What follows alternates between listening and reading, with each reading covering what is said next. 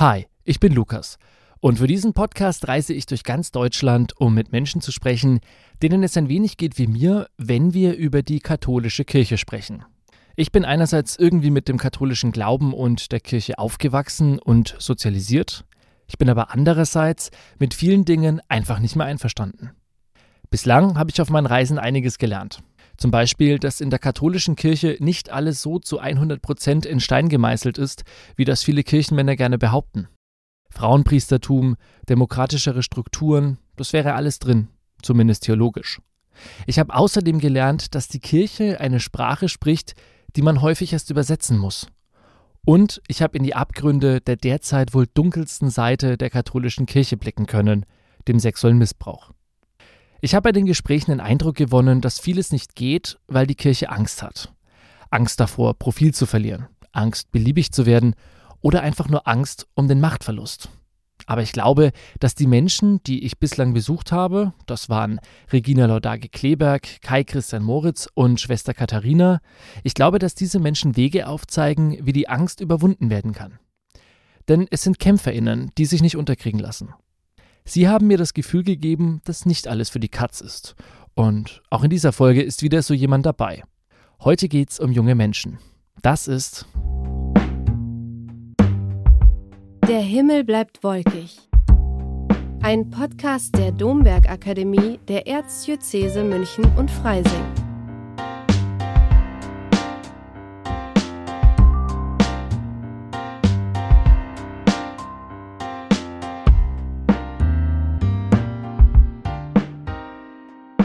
Zur Erklärung.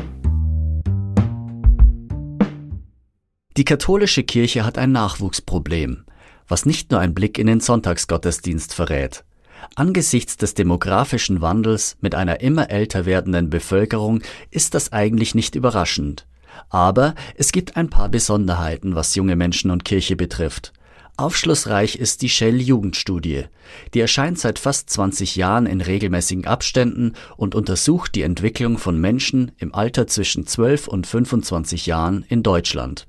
Das Ergebnis aus dem Jahr 2019 Der Glaube spielt für nur noch 39 Prozent der Befragten eine Rolle und nur noch ein Viertel der jungen Menschen vertraut der Kirche. In den vergangenen Jahren sind diese Zahlen immer weiter gesunken. Manche sprechen bereits von der ersten gesamtdeutschen postchristlichen Generation. Die große Mehrheit der Jugendlichen sagt, dass die Kirche keine Antworten auf ihre Fragen liefert. Gleichzeitig sind es zwei Drittel, die sagen, sie finden gut, dass es die Kirche gibt. Wenn es nach dem Befragten geht, muss die Kirche also nicht abgeschafft werden, sondern sie muss sich verändern und modernisieren. Vielleicht gibt es also doch noch eine Chance. Das wissen auch junge Menschen, für die die Kirche im Jahr 2022 noch Heimat ist. In den allermeisten Fällen liegt das aber nicht an einer besonderen Frömmigkeit, sondern an kirchlicher Jugendarbeit, die jungen Menschen Heimat und Entfaltungsmöglichkeiten gibt. Der BDKJ, kurz für Bund der katholischen Jugend, repräsentiert als Dachverband rund 660.000 junge Menschen. Zum Vergleich, der Jugendverband des Deutschen Gewerkschaftsbunds kommt auf 500.000 Mitglieder, die Jugendorganisation der im Bundestag vertretenen Parteien insgesamt auf knapp die Hälfte, also 250.000. Der BDKJ hat also Gewicht. Was die meisten Verbände im BDKJ miteinander verbindet, Forderungen an die Kirchenleitungen etwas zu verändern, besonders was Mitwirkungsmöglichkeiten, Machtkontrolle und Geschlechtergleichheit betrifft. Daher melden sie sich immer wieder zu Wort mit Vorschlägen für konkrete Veränderungen, so zum Beispiel im Rahmen des Synodalen Wegs. Der ist ein Gesprächsformat, das als Antwort auf den Missbrauchsskandal der katholischen Kirche in Deutschland ins Leben gerufen wurde, und zwar von der Deutschen Bischofskonferenz und dem Zentralkomitee der deutschen Katholiken. Der synodale Weg soll Perspektiven aufzeigen, wie die Kirche glaubwürdig in die Zukunft gehen kann. Und für die Zukunft braucht die Kirche junge Menschen. Beim synodalen Weg geht es um grundsätzliche Fragen. Wie wird Macht in der Kirche ausgeübt? Welche Lebensformen gelten für Priester und Bischöfe? Wie kann eine kirchliche Sexualmoral aussehen, die in das 21. Jahrhundert passt? Von den insgesamt 230 Menschen, die an dieser Synodalversammlung teilnehmen, sind nur wenige unter 30 Jahre. Gerade einmal 15 Personen.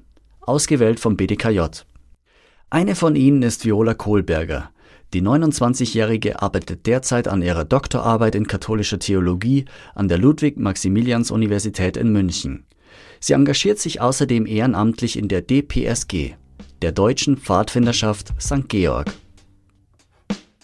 Viola Kohlberger und ich treffen uns im Münchner Stadtteil Heidhausen im Korbinianshaus.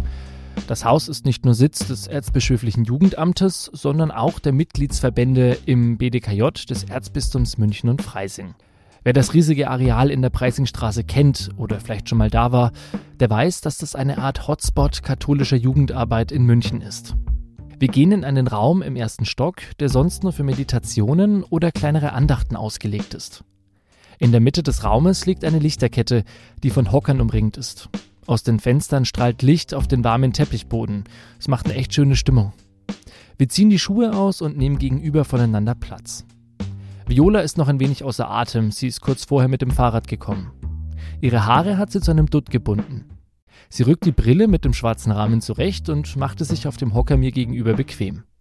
Bei der Recherche zu ihrer Person habe ich mich vor allem auf ihre Social-Media-Kanäle konzentriert. Besonders auf Instagram ist sie sehr aktiv. Sie benutzt dort eine Sprache, die auf mich authentisch, mutig und echt wirkt. Sie hält sich auch nicht mit ihrer Meinung zurück und will gehört werden. Und ich bin gespannt, ob sich dieser Eindruck bei einem echten Gespräch verfestigt. Hallo Viola, danke, dass du die Zeit für uns genommen hast. Hallo. Bei der Recherche zu deiner Person habe ich gelesen, dass du sehr bei den Pfadfindern engagiert bist. Und mich würde mal interessieren, ob dir deine Outdoor- und Fährtenlesen-Erfahrungen auch bei der Arbeit mit der Kirche helfen. Vielleicht weniger die Outdoor-Erfahrung, aber die Erfahrung, die ich insgesamt bei der DPSG gemacht habe. Also ich bin fast 30, 23 Jahre dabei und die Erfahrung, die ich einfach also als Kind und Jugendliche machen durfte und dann als Leiterin und jetzt auch in Verantwortungspositionen, das ist ziemlich cool und natürlich total hilfreich. Das kann ich mir gut vorstellen. Du bist ja in deinem Leben als Pfadfinderin nicht nur draußen unterwegs, sondern du bist auch viel im Internet präsent. Du hast auch einen eigenen Instagram-Kanal, wo du dich immer wieder zu gesellschafts- und kirchenpolitischen Themen äußerst. Und ähm, da ist mir ein Zitat im Gedächtnis geblieben, was ich da gesehen habe auf deinem Kanal. Und zwar, da schreibst du, ich spreche von meiner Hoffnung und glaube mir dabei selbst nicht. Ja. Was war denn das? Das war ein Ausschnitt auch aus einem Artikel, den ich geschrieben habe für den Bundesverband der Gemeindereferentinnen. Und da schreibe ich ein bisschen über meine Arbeit in der Kirche, jetzt speziell auch ähm, zu meiner Arbeit auf dem synodalen Weg. Und äh, dass ich eigentlich, wenn ich mit Menschen über den synodalen Weg rede und über die Zukunft der Kirche, eigentlich auch immer so ein bisschen das Gefühl habe, dass es meine Aufgabe ist, Hoffnung zu vermitteln und die Hoffnung, die ich auch selbst spüre, aber manchmal ist sie eben nicht so ganz da. Und das habe ich versucht, da ein bisschen auszudrücken. Wir gehen später nochmal auf deine Funktion im synodalen Weg ein. Wie bist du denn überhaupt zu dem Ladenkirche gekommen? Ich würde sagen, ich habe eine ganz typische katholische Sozialisation durchlaufen. Ich bin katholisch getauft, als Baby schon, war dann auch auf dem Gymnasium, auf einem katholischen Gymnasium in einem ähm, Benediktinerkloster und ähm, bin auch in der ersten Klasse schon direkt zur DPSG gegangen. Meine Eltern waren beide auch äh, PfadfinderInnen und dann in der dritten Klasse zu den MinistrantInnen. Also habe die komplette ja, katholische Laufbahn quasi durchgemacht, inklusive dann meines Studiums der katholischen Religionslehre, weil ich Lehramt studiert habe ich bin da so reingewachsen. Ne? Also ich, das war am Anfang keine bewusste Entscheidung, sondern naja, es war normal, dass man da dabei war und ich habe dann gemerkt, dass es mir Spaß macht, dass es mir Spaß macht, auch zum Beispiel bei den PfadfinderInnen bei Gottesdiensten dabei zu sein, die auch selbst mitzugestalten. Und so bin ich dazu gekommen. Du bist jetzt aktiv beim Synodalen Weg als sogenannte Synodale. Wie bist du dann dazu gekommen, dich hier zu engagieren? Ich habe im Herbst 2019, also ganz kurz bevor es losgehen sollte, gelesen, dass der BDKJ, der Bund der deutschen katholischen Jugend, 15 Plätze besetzen darf. 15 Plätze für Menschen unter 30, für junge Katholikinnen.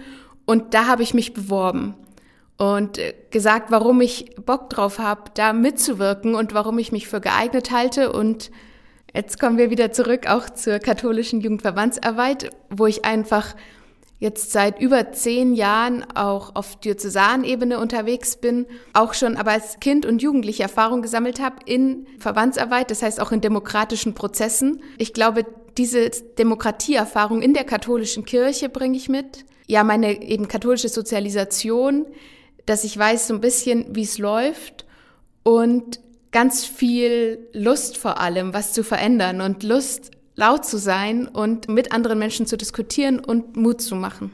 Beim synodalen Weg ist es ja so, dass du nicht die einzige Person unter 30 bist, die da sich engagiert, sondern das sind ja mehrere. Hm, wie muss man sich diese Gruppe vorstellen, dieser 15 jungen Menschen, die der BDKJ da ähm, quasi nominieren durfte? Wir sind 15 ganz, ganz unterschiedliche Menschen. Wir haben zum Teil Verbandserfahrung und zum Teil auch nicht. Zum Teil studieren die Menschen Theologie oder haben das studiert und äh, aber andere machen auch gerade eine Ausbildung oder gerade erst Abi, sind noch in der Schule. Wir sind äh, schon eine heterogene Gruppe. Was uns eint, ist, dass wir alle Veränderungen wollen. Was sind denn bislang deine Erfahrungen? Ähm, es war total verrückt. Die erste Synodalversammlung war ja dann noch in Präsenz im Ende Januar, Anfang Februar 2020. Und ich konnte mir gar nicht so richtig vorstellen, wie es ist, da mit 230 Menschen zu diskutieren. Und vor allem hatte ich mir das so ein bisschen vorgestellt, wie eben die Sachen, die ich kenne, also von so einer Diözesanversammlung oder Bundesversammlung, aber katholische Versammlungen, also Versammlungen der Amtskirche, laufen so ganz anders ab. Und das war die erste Erfahrung, so ein kleiner Schock, Kulturschock auch, wie miteinander diskutiert wird, wie auch ja, äh, vielleicht Demo die demokratischen Ver Verfahrensweisen, die für mich ganz selbstverständlich sind, auch nicht angelegt werden. Dann aber auch nach der ersten Versammlung ein sehr positives Gefühl, dass da ganz, ganz viele Menschen unterwegs sind, sowohl Mitglieder beim synodalen Weg als auch Menschen drumherum, die Lust haben, was zu verändern und die sehen, dass sich was ändern muss in unserer Kirche, weil das System einfach krankt. An was krankt das System denn deiner Meinung nach? Ähm, es gibt so viele Missstände. Also einerseits ist natürlich das, das Allerschlimmste ähm, die Missbrauchsfälle, die seit mittlerweile elf Jahren an, immer mehr ans Licht kommen in Deutschland. Und das ist wahnsinnig gut, dass, dass das langsam öffentlich wird, dass das sichtbar wird. Aber eben die Strukturen, die dem zu, zugrunde liegen, sind ganz furchtbar. Ähm, dazu gehört auch eine Ungleichbehandlung von Menschen jeden Geschlechts.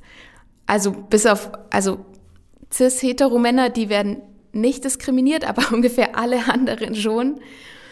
Und das ist schlimm und ich glaube, dass das nicht so sein muss. Ich bin der festen Überzeugung, dass unserer Kirche es gut tun würde, eine Gleichberechtigung zu leben. Jetzt sagen ja viele Menschen und viele Kritiker auch des synodalen Wegs, dass das ein Versuch ist, demokratische Strukturen auf eine religiöse Institution zu übertragen, die durch die Offenbarung, durch Dogmen, durch was auch immer gar nicht dafür gemacht ist. Was würdest du diesen Menschen denn entgegnen? Also dazu möchte ich sagen, dass, dass Menschen wie ich ja gar nicht eine komplette Demokratisierung der katholischen Kirche wollen. Wir wollen nur demokratische Verfahren implementieren. Und das widerspricht sich nicht mit der Offenbarung. Der, der Kern bleibt erhalten. Aber ja, die Strukturen müssen sich ändern. Die Strukturen, die, also die, die Herrschaft von Männern begünstigen, das muss, müsste sich ändern, wenn man äh, den Gleichheitsgrundsatz zugrunde legt. Wie optimistisch bist du denn, dass dieser synodale Weg zu Ergebnissen führen wird, die sich dann auch wirklich jenseits von ich sag mal, Wortmeldungen und Meinungsäußerungen auch wirklich in konkrete Reformen, Veränderungen ausprägen, manifestieren? Ich habe die Hoffnung, dass durch den synodalen Weg ganz viele Gedankenprozesse angestoßen werden, bei den Menschen vor Ort vor allem.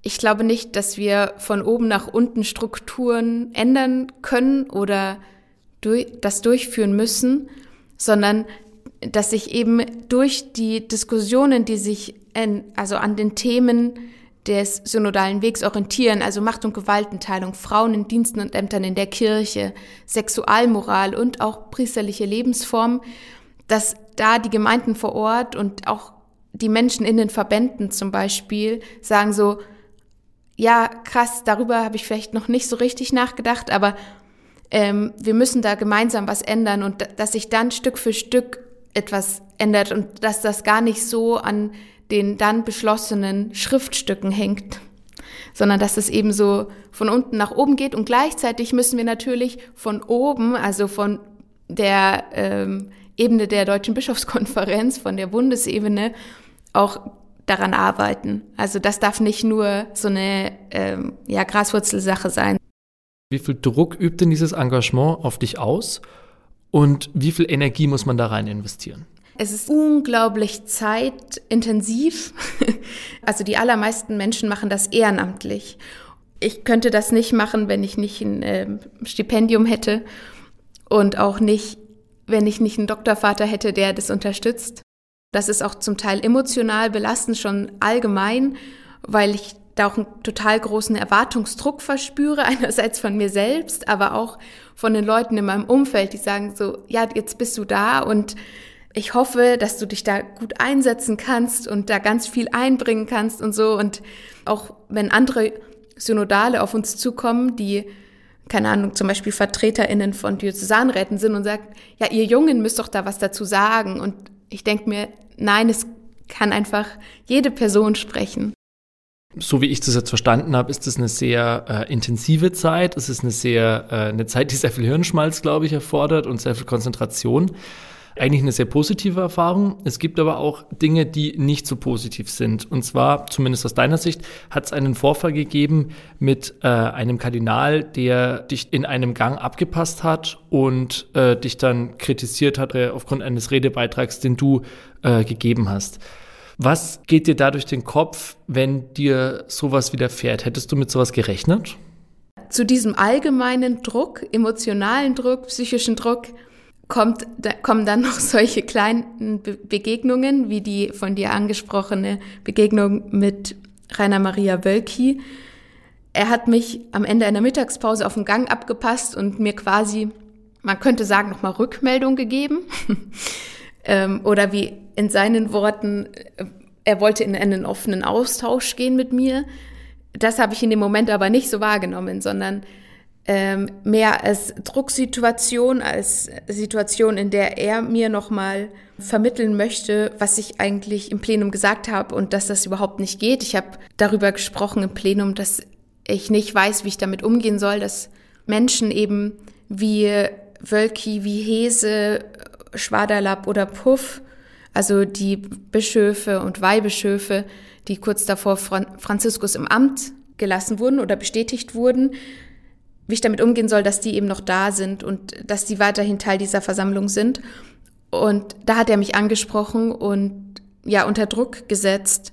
Und das in einem Zweiergespräch. Er hat mich nicht gefragt, ob wir vielleicht noch mal darüber reden könnten zu einem anderen Zeitpunkt, sondern hat das direkt gemacht und ich war da auch überfordert von der Situation und das war sehr krass, weil ich glaube, also ich bin mir sicher, dass ich da nicht die einzige Person war und dass das auch eher ein normales Verhalten von ihm ist, also von ihm und bestimmt auch von vielen anderen, die eben so auch ihre ja, Diskussionen führen und wo das normal ist, so zu handeln. Und das ist verrückt, weil ich das halt eben auch eben gerade auch aus der Jugendverbandsarbeit nicht so kenne. Zur Einordnung. Forderungen nach mehr Mitbestimmung in der Kirche sind nichts Neues. Im 15. Jahrhundert gab es zum Beispiel sogar eine Art Kirchenparlament. Die Konzilien, die allgemeinen Kirchenversammlungen, sollten damals regelmäßig tagen, als Kontrollinstanz über den Papst. Doch Rom ist es bald wieder gelungen, diese Kontrollfunktion als ketzerisch zu brandmarken. Das Ringen um Mitbestimmung hat deswegen nie aufgehört. Heute gibt es Möglichkeiten, in verschiedenen Gremien mitzuwirken, wie dem Pfarrgemeinderat, dem Diözesanrat oder dem Zentralkomitee der Katholiken. Aber die zentralen Entscheidungsträger, die Bischöfe, werden nicht vom Kirchenvolk gewählt. Ihre Macht haben sie in letzter Konsequenz vom Papst. Es gibt wenige Ausnahmen, wo in Deutschland, der Schweiz und Österreich Bischöfe durch das Gremium des Domkapitels gewählt werden. Die Bischöfe unterliegen also keiner Kontrolle, wie wir es in einem demokratischen Staatswesen gewohnt sind. Die Kirche ist derzeit im Prinzip eine Monarchie, in der Papst und Bischöfe immer irgendwie Recht haben. Demokratische Strukturen und gelebter Glaube schließen sich aber nicht aus, das zeigen kirchliche Jugendverbände. Ein Beispiel die Hauptversammlung des BDKJ. Seit 1947 treffen sich einmal im Jahr Delegierte aus Bistümern und Verbänden aus ganz Deutschland und beschließen Weichenstellungen für die künftige Verbandsarbeit. Dabei werden haupt- und ehrenamtliche VertreterInnen in verschiedene Ämter gewählt. Verschiedene Ideen und Ansätze stehen zur Diskussion. Das Ganze ist transparent und öffentlich einsehbar. Heute treffen neue Formate wie der Synodale Weg auf eine Tradition, die es in der katholischen Jugendarbeit schon lange gibt. Ob diese Demokratisierungsansätze dauerhaften Erfolg versprechen, bleibt abzuwarten. Für junge Menschen wäre das aber ein wichtiges Signal, ob Kirche für sie in die Mottenkiste der Geschichte gehört oder ob Kirche wieder zur moralischen, sozialen und spirituellen Stütze für junge Menschen werden kann. Zurück nach München da ist es ja auch eine Frage, wie geht man miteinander um und was bedeutet eigentlich Macht und Machtausübung in der katholischen Kirche. Und da glaube ich, so wie ich dich verstanden habe, hast du ja Vorschläge oder Ideen, wie man das vielleicht ein bisschen besser gestalten könnte, als wie es jetzt gerade ist. Und da würde mich einfach mal interessieren, was sind denn so zentrale Inhalte oder Forderungen, die du zum Beispiel stellst, wie, wenn es nach dir gehen würde, die katholische Kirche in Zukunft aussehen müsste? Ja, das mit, dem, mit der Macht ist natürlich immer ein spannendes Thema. Da wird super viel drüber diskutiert und geredet und es gibt tausende von Büchern. Ich glaube, ein Grundproblem, das wir gerade haben, ist, dass Macht oft nicht als solche verstanden wird. Dass das dann vielleicht als Vollmacht verstanden wird, die direkt von Jesus Christus gegeben wurde und die man deshalb auch nicht anrühren darf. Und dass Macht auch oft verschleiert wird als Dienst, als Dienst an den Menschen. Und Genau, aber dass das eben, dass diese Macht auch dazu genutzt wird, um Druck auszuüben, finde ich krass. Und mein Vorschlag wäre, da auch Richtung Gewaltenteilung zu gehen und Richtung ja Aufsplittung von Macht, weil also Macht wird ja nicht weniger. Es, kann, es geht ja nicht, dass es keine Macht gibt, aber dass das eben auf mehrere Schultern verteilt wird, dass da auch eine Machtkontrolle eingeführt wird und bei den PfadfinderInnen haben wir sowas. Da kann ein Vorstand nicht die komplette Macht innehaben und die uneingeschränkt und unbefristet einsetzen, sondern es gibt immer wieder zum Beispiel Versammlungen, wo Bericht erstattet werden muss. Und das haben wir ja zum Beispiel gar nicht, dass die Bischöfe Bericht erstatten müssen über das, was sie eigentlich tun und ähm, über ihre Entscheidungen. Und das wäre eine Möglichkeit da, was also da nochmal eben eine Instanz einzuführen, gerade gegenüber dem Volk Gottes, das sie ja vertreten sollen und dem sie dienen sollen, da eine Möglichkeit einzuführen, dass die Menschen, die Gläubigen, die diesen Bischof vorgesetzt bekommen, entweder schon bei der Bischofsbestellung sich einbringen können, aber eben auch während der Amtszeit bei diesen ganzen Dingen, die du, die du jetzt geschildert hast, von denen du berichtet hast, ist es ja immer häufig so, dass ähm, kritisiert wird, wie die Leitungsebene umgeht mit dem, was du jetzt als Volk Gottes bezeichnet hast. Kannst du dich auch in die Situation von Bischöfen hineinversetzen und versuchen, diesen Druck äh, nachzuvollziehen, unter dem ja auch sicherlich diese Vertreter stehen? Ich kann es versuchen. Ich glaube, mir gelingt es nicht, mich tatsächlich in, ein, in einen Amtsinhaber in der katholischen Kirche hineinzuversetzen. Ja, ich glaube schon, dass diese Personen super großen Druck haben und die allermeisten wurden ja auch gar nicht dafür ausgebildet, zum Beispiel ja in so einem großen Rahmen Verantwortung zu tragen. Die allermeisten haben eine pastorale Ausbildung und müssen dann aber die Verantwortung tragen für super viele Menschen, für ein total großes Finanzvolumen, für, für Häuser und so weiter, für Einrichtungen. Ich glaube schon, dass da auch ein ganz großer Teil der Überforderung liegt. Aber da hilft es ja nichts, das einfach dann mit noch mehr Autorität runterzuspielen oder versuchen zu überbrücken. Ich vermisse da oft eine Ehrlichkeit Und da zu sagen so, nee, das, das packe ich nicht oder das ist mir zu viel, ich brauche da Hilfe, das auch sehr mit Scham behaftet ist, zu sagen, ich, ich schaffe das jetzt nicht. Kann das, diese Aufgabe, die mir ähm, vom Papst übertragen wurde, nicht ausüben. Gleichzeitig wird das, ist das ja nicht immer nur von Amtsinhabern. Ich, ich rede ganz viel von Bischöfen und Priestern und so, aber das Problem des Klerikalismus hängt ja nicht nur von diesen Personen ab, sondern zum ganz großen Teil auch von Menschen, die den quasi von unten befördern. Von Leuten, die das einfach so annehmen und die die Mensch, also die die Amtsinhaber auch auf einen höheren Sockel stellen zum Beispiel. Ich würde mal wieder ganz kurz zurückkommen auf dein Instagram-Profil, weil ich da auch eine Äußerung gesehen habe, die ich sehr interessant finde, die ich persönlich in Bezug zur katholischen Kirche noch nie gehört habe und deswegen gerne wüsste, wie du das gemeint hast. Du schreibst da nämlich nicht nur einmal häufiger, ähm, du möchtest, dass die katholische Kirche zu einem Safe Space wird.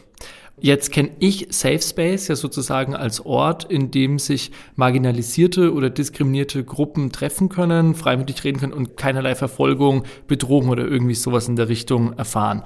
Wie passt denn da die katholische Kirche dazu und warum soll die katholische Kirche ein Safe Space werden? Das habe ich nicht verstanden. Die Grundidee kommt nicht von mir. Ich möchte da gar keine Lorbeeren einheimsen für etwas, was ich ähm, nicht selbst ins Leben gerufen habe. Ähm, es gibt da auch den, in der digitalen Kirche den Slogan ähm, Faith Spaces should be safe spaces. Also Glaubensräume sollten sichere Räume sein. Und die katholische Kirche oder die, ja, die Kirche allgemein ist ja da für alle. Jesus Christus war auch für alle Menschen da. Und Jetzt ist es nun mal so, dass durch die Struktur, durch die gewachsenen Formen ganz, ganz viele Menschen diskriminiert werden und eben keinen sicheren Raum mehr erfahren. Und ich finde, daran müssen wir arbeiten als katholische Kirche, dass alle Menschen, die das wollen, sich auch willkommen fühlen können. Ich spreche da äh, natürlich von der großen Gruppe der nicht männlichen Personen, aber auch insgesamt von queeren Menschen, die aufgrund einfach ihrer Sexualität zum Beispiel diskriminiert werden oder Diskriminierung erfahren, weil sie viele Sachen nicht machen dürfen, weil ihnen Sakramente vorenthalten werden. Ich glaube, dass da eine ganz, also dass wir ein ganz großes Problem haben, weil die Sensibilität fehlt. Die Sensibilität dafür, dass Menschen diskriminiert werden und dann auch dafür, wie wir besser umgehen können, wie wir Räume schaffen können, wo eben sich Menschen sicher fühlen. Auch wenn man jetzt den ganz typischen Gottesdienst guckt, ne, da sind meistens alte weiße Menschen. Das ist nicht divers. Es gibt natürlich Ausnahmen, aber ähm, wieso können wir es nicht schaffen, wo unser Glauben so eine großartige Grundlage bietet, das auch tatsächlich zu leben und in die Realität umzusetzen? Jetzt bist du in den vergangenen Jahren ganz besonders, also nochmal durch deine Tätigkeit beim, beim synodalen Weg und natürlich auch durch deine Promotion, sehr viel mit Strukturen und Verbandsarbeit und ich sag mal Orgakram der katholischen Kirche beschäftigt gewesen. Wie hat sich denn diese Zeit auf deinen Glauben ausgewirkt? Also ich würde mich schon immer als gläubig bezeichnen, habe auch immer wieder mit dem Gedanken gespielt, ob nicht eine, eine geistliche Gemeinschaft ein Ort für mich wäre, wo ich auch meinen Glauben leben kann, wo ich den Glauben in Gemeinschaft leben kann. Insbesondere dann während meines Promotionsstudiums, wo ich mich auch noch mal mit, mehr mit den theologischen Grundlagen beschäftigt habe. Und natürlich beim synodalen Weg habe ich mich ganz intensiv natürlich mit den Strukturen uns auseinandergesetzt, wie du es gerade eben schon gesagt hast. Und da ist mein Glaube aber noch mal gewachsen. Und das ist verrückt, weil ich halt auch durch meine öffentlichen Äußerungen immer wieder Gegenwind erfahren habe.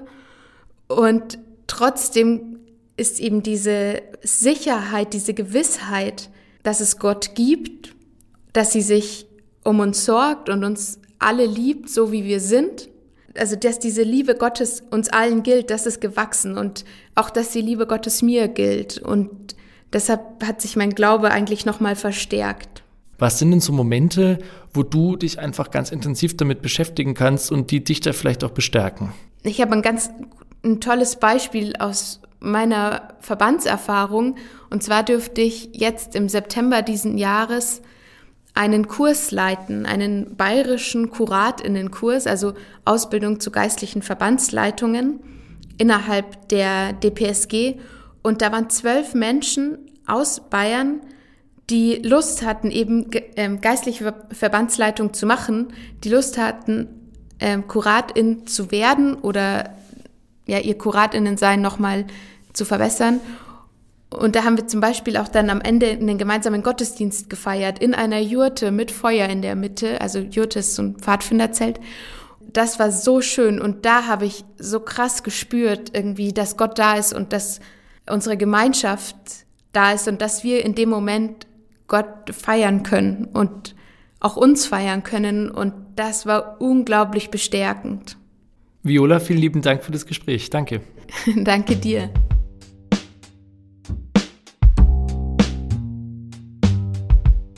Kurz nach dem Interview packe ich alles zusammen, wir ziehen unsere Schuhe wieder an und verlassen den Raum. Auf dem Weg zu meinem Auto reden wir noch ein wenig über den synodalen Weg und Violas Arbeit bei der DPSG. Ich glaube, dass Viola nicht mehr Teil dieser Kirche wäre, wenn sie nicht so sehr Heimat in der Jugendarbeit gefunden hätte. Ich denke, dass sie eine sehr spirituelle Person ist, die ihren Glauben und ihre Sicht der Welt sehr nachvollziehbar erzählt. Über die Jugendarbeit kann sie diese Sicht der Welt in praktische Aktionen umsetzen. Und ich glaube, das ist für sie essentiell. Über die Theologie hinterfragt sie sich und das System auf intellektuelle Weise. Für Viola ist Kirche noch Ort der Heimat, aber mit maroder Infrastruktur. Sie stört sich, wie die meisten ihrer Altersgenossinnen, mich eingeschlossen, daran, dass in diesem Ort immer noch Pferdekutschen aus dem 19. Jahrhundert fahren statt E-Autos. Und sie stört sich daran, dass es fast immer alte Männer sind, die die Macht über den Fahrplan haben, die sich an Wegkreuzungen ungefragt zu Wort melden und die eine Modernisierung als unmöglich bezeichnen. Und genau das benennt sie auch, öffentlich. Kein Rumgerede, sondern klare Kante. Irgendwie sind Personen wie sie auch der Grund, warum ich dann doch denke, dass an Glauben und Kirche doch noch was dran ist. Es sind mehr als nur Optimismuszugeständnisse für Menschen, die sonst vor der wissenschaftlich rationalen Welt Schiss haben. Es sind keine Menschen, die Traditionen blind verteidigen, weil sie so aufgewachsen oder erzogen sind. Es ist doch eine intensive Beschäftigung mit dem eigenen Sein. Und das macht manchmal verdammt Angst oder lässt einen verzweifeln. Es kann aber auch echt viel Gutes hervorbringen. Beim nächsten Mal sprechen wir übrigens über queere katholische Kirche. Bleibt dabei, wenn der Himmel auch beim nächsten Mal noch wolkig ist. Euer Lukas. Ach ja, eine Sache noch. Wir haben von euch für alle bisherigen Folgen viel Feedback erhalten und freuen uns darüber. Das wollen wir euch natürlich nicht vorenthalten. Anna schreibt zum Beispiel, es gibt so viele Menschen, die immer wieder versuchen, vielfältige Angebote in der Kirche zu schaffen. Diese müssen noch sichtbar gemacht werden, als Mutmacher zum kritischen Mit- und Umgestalten. Ich freue mich auf weitere Folgen. Und Wolfgang meint, Veränderung ist nicht Zerstörung, sondern Erhaltung. Es gibt dagegen aber immer noch erhebliche Widerstände. In den vorhandenen Strukturen kann und will ich mich als Laie aber nicht mehr einbringen. Cordula schreibt, die Gesellschaft hat sich geändert. Die Stellung der Frau ist heute eine andere als zu Zeiten, als die Bibel geschrieben wurde. Selbst in kleinen Ortschaften, wo das Kirchenleben schon immer eine wichtige Rolle gespielt hat, mehren sich die Kirchenaustritte. Die Menschen können sich nicht mehr mit dieser Kirche identifizieren. Tja. Wenn auch ihr Feedback habt oder vielleicht auch Menschen kennt, die in diese Reihe passen, schreibt uns gerne an feedback at der-himmel-bleibt-wolkig.de.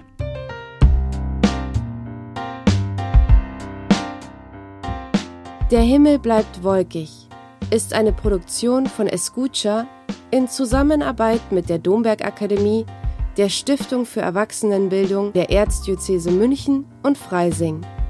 Skript und Produktion von Lukas Fleischmann und Ralf Würschinger. Vielen Dank für die Zusammenarbeit an Claudia Pfrang, Stefan Muckri, Magdalena Falkenhahn und Melanie Waldinger.